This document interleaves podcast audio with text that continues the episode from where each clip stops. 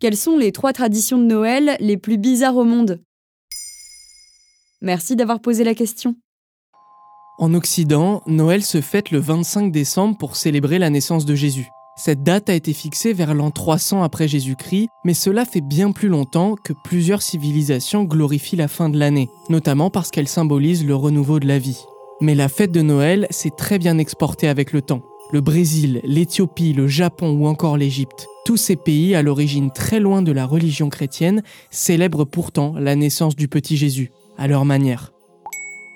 Comment ça, à leur manière? Eh bien, par exemple, les pays nordiques ont leur lot de traditions bizarres pour les fêtes de fin d'année, et notamment en matière culinaire. Pour Noël, les Groenlandais dégustent le matak, de la peau de baleine crue servie avec le blanc de la viande de baleine. Et ce n'est pas tout. Ces derniers mangent le kiviak, un plat traditionnel dont la préparation démarre 7 mois avant Noël. Ils fourrent une peau de phoque de 500 oiseaux, cousent la peau pour chasser l'air et laissent fermenter jusqu'au jour J. Et comment ça se passe pour les enfants?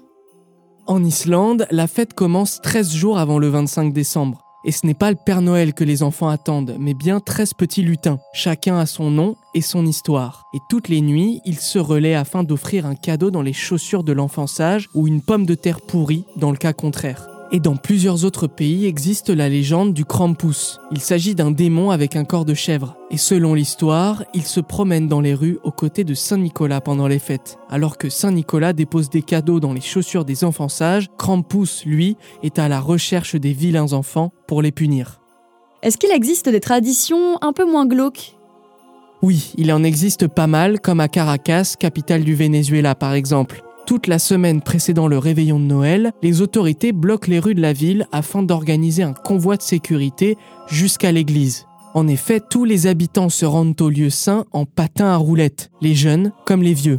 Une autre tradition venue tout droit d'Allemagne permet à quelqu'un d'avoir un petit cadeau en plus. Il s'agit de la coutume du cornichon. Il faut cacher une décoration en forme de cornichon dans les branches du sapin. Et le matin de Noël, le premier enfant qui réussit à le trouver reçoit un petit présent supplémentaire.